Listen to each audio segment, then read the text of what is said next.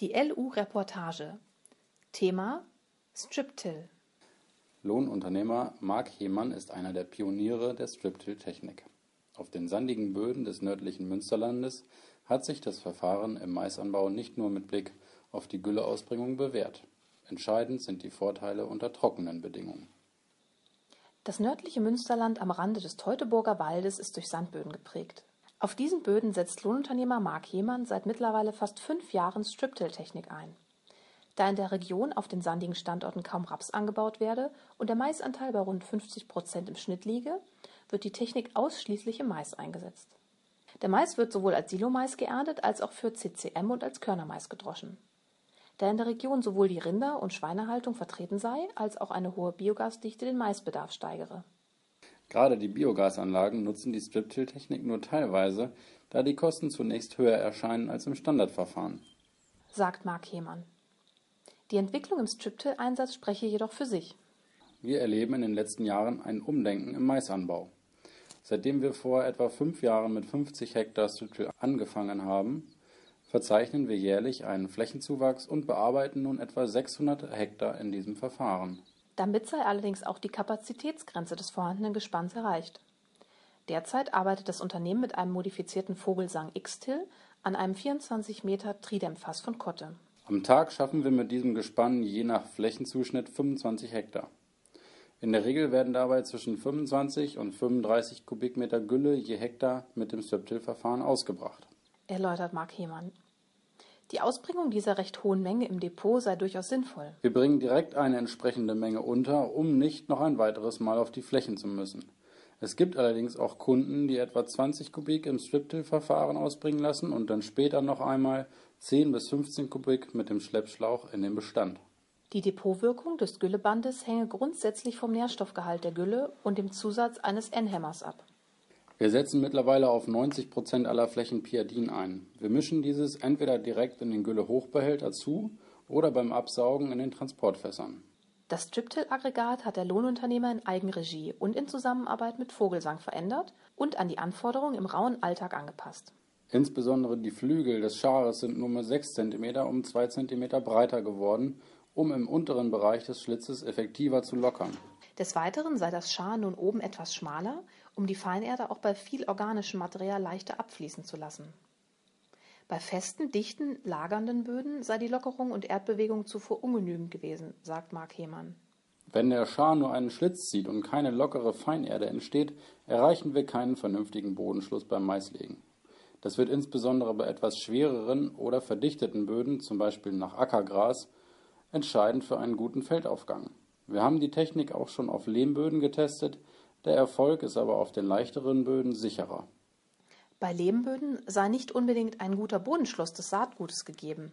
Der Erfolg hänge dann an den Niederschlägen zur richtigen Zeit. Die steigende Nachfrage der Kunden aus allen Bereichen an die Striptill-Technik habe mehrere Gründe, so der Lohnunternehmer. Ein entscheidendes Argument ist die bessere Nährstoffversorgung über die Wachstumsphase und insbesondere während der Trockenphase im Frühsommer. Wir haben beispielsweise einen großen Kunden, der die Hälfte seiner Flächen, etwa 150 Hektar, im Verfahren Striptill bestellen lässt.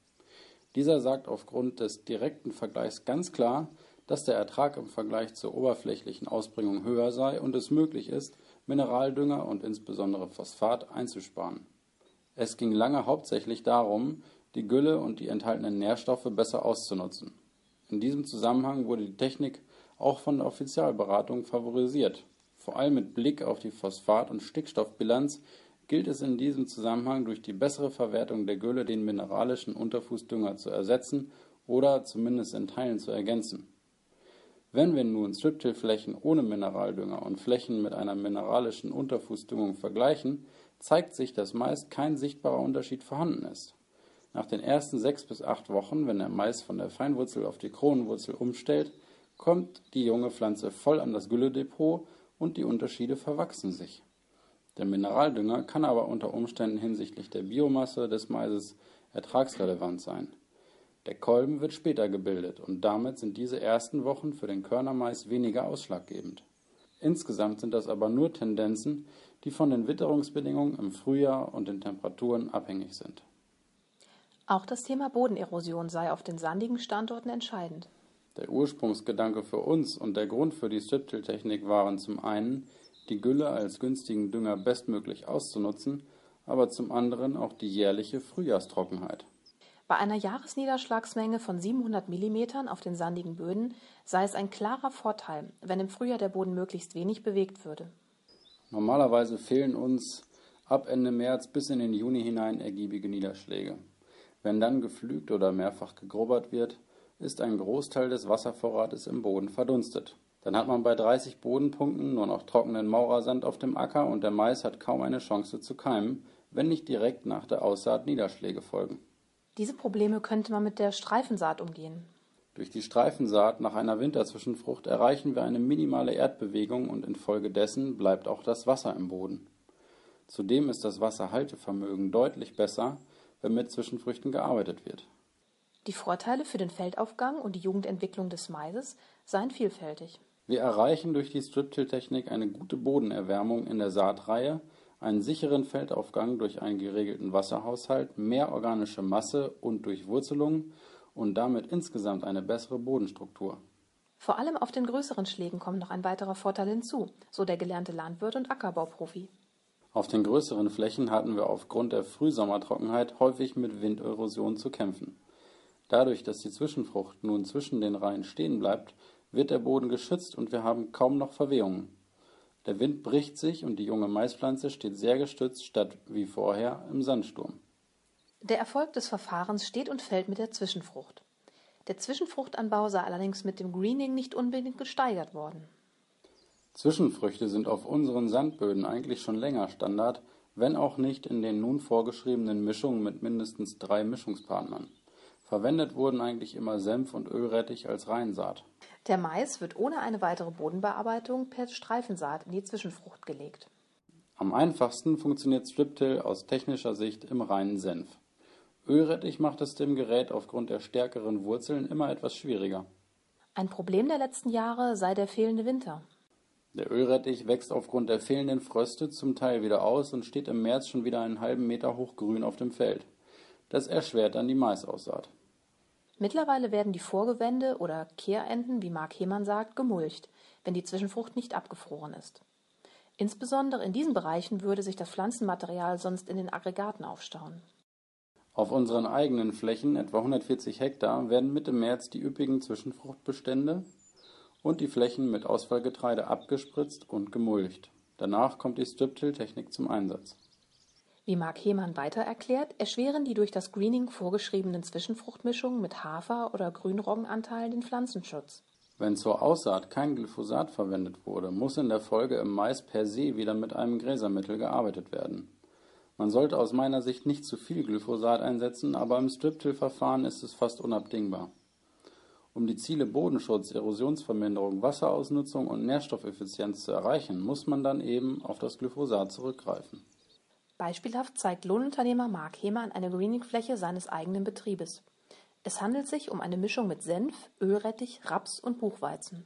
Ende März war der Ölrettich und der Senf absolut dominant auf der Fläche und der Aufwuchs etwa 1,50 Meter hoch. Damit stößt das Triptil-Gerät an seine Grenzen, wenn kein Mulcher eingesetzt wird. Der Boden ist dem Anschein nach noch schön locker und gut durchwurzelt. Der Ölrettich war Mitte März noch komplett grün und auch der Senf auf dieser Fläche, die recht früh in der Folge auf eine Wintergerste bestellt wurde, stand noch gut auf der Fläche. Vor kurzem haben wir Glyphosat eingesetzt und werden vor der Gülleausbringung mit dem X-Till auch die gesamte Fläche mulchen. Auf einem benachbarten Acker wurde die Zwischenfrucht deutlich später, nach Tritikale, gesät. Auf dieser Fläche konnte sich der Senf nicht richtig etablieren und das Ausfallgetreide hat viel Raum genommen. Auch hier werden wir nach dem Glyphosat einen Mulcher einsetzen, um dann eine saubere Streifensaat zu realisieren. Es sei also für das System wichtig, sich schon im Sommer zu überlegen, womit Striptill gearbeitet werden soll. Der Boden muss zum Striptill wieder abgesetzt sein und darf nicht zu locker liegen. Der Acker sollte grundsätzlich aussehen wie für die Maisbestellung, denn man schafft mit der Zwischenfruchtaussaat dann auch die Grundlage für die Maisaussaat im Folgejahr.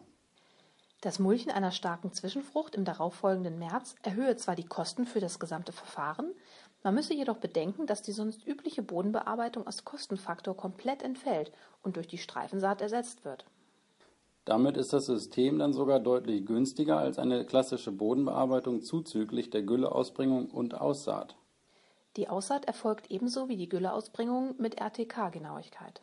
Zwei Tage bis eine Woche nach dem Einbringen des Güllebandes wird der Mais gelegt. Der beste Zeitpunkt hängt dabei von der Bodenfeuchte, der Viskosität der Gülle und der Art der Gülle ab. Üblicherweise wird dann auf 20 cm gelockert und das Gülleband wird auf 12 cm Tiefe gelegt. 5 bis 7 cm sollten dann zwischen Gülleband und Saatgut liegen. Das erreichen wir mit unserer Technik recht zuverlässig und genau. Auch die Erträge bestätigen die Vorteilhaftigkeit des Verfahrens für die Bedingungen auf den Sandböden. Auf unseren eigenen Flächen haben wir mit 55 Tonnen bei 34 Prozent Trockensubstanz auf den Sandböden sehr gute Erträge erzielt. Dabei haben wir überwiegend mit 35 Kubikmeter Gülle ohne weitere Gaben in der Saison gearbeitet. Nach meiner Einschätzung hat in vielen Fällen auch die Mineralisation aus den starken Zwischenfruchtbeständen in Kombination mit einer guten Wasserversorgung zu diesem Ergebnis geführt. Um auf den Sandböden einen hohen Anteil organischer Masse zu erreichen, setzen wir neben dem Zwischenfruchtanbau auch viel Pferdemist ein. Gerade auf den besonders sandigen Flächen werden jährlich, möglichst bei Frost, 10 Tonnen Pferdemist ausgebracht. Dies unterstützt unseren Ansatz, dass ein höherer Humusgehalt im Boden die Risiken der Frühsommertrockenheit auf den Sandböden abpuffert. Der Mist muss dafür, wie auf einer Fläche zeigt, gut verteilt und nicht zu frisch sein. Der Pferdemist stammt dabei von einem Pferdepensionsbetrieb in der Nachbarschaft, den Mark Hemanns Bruder Nils Hemann bewirtschaftet.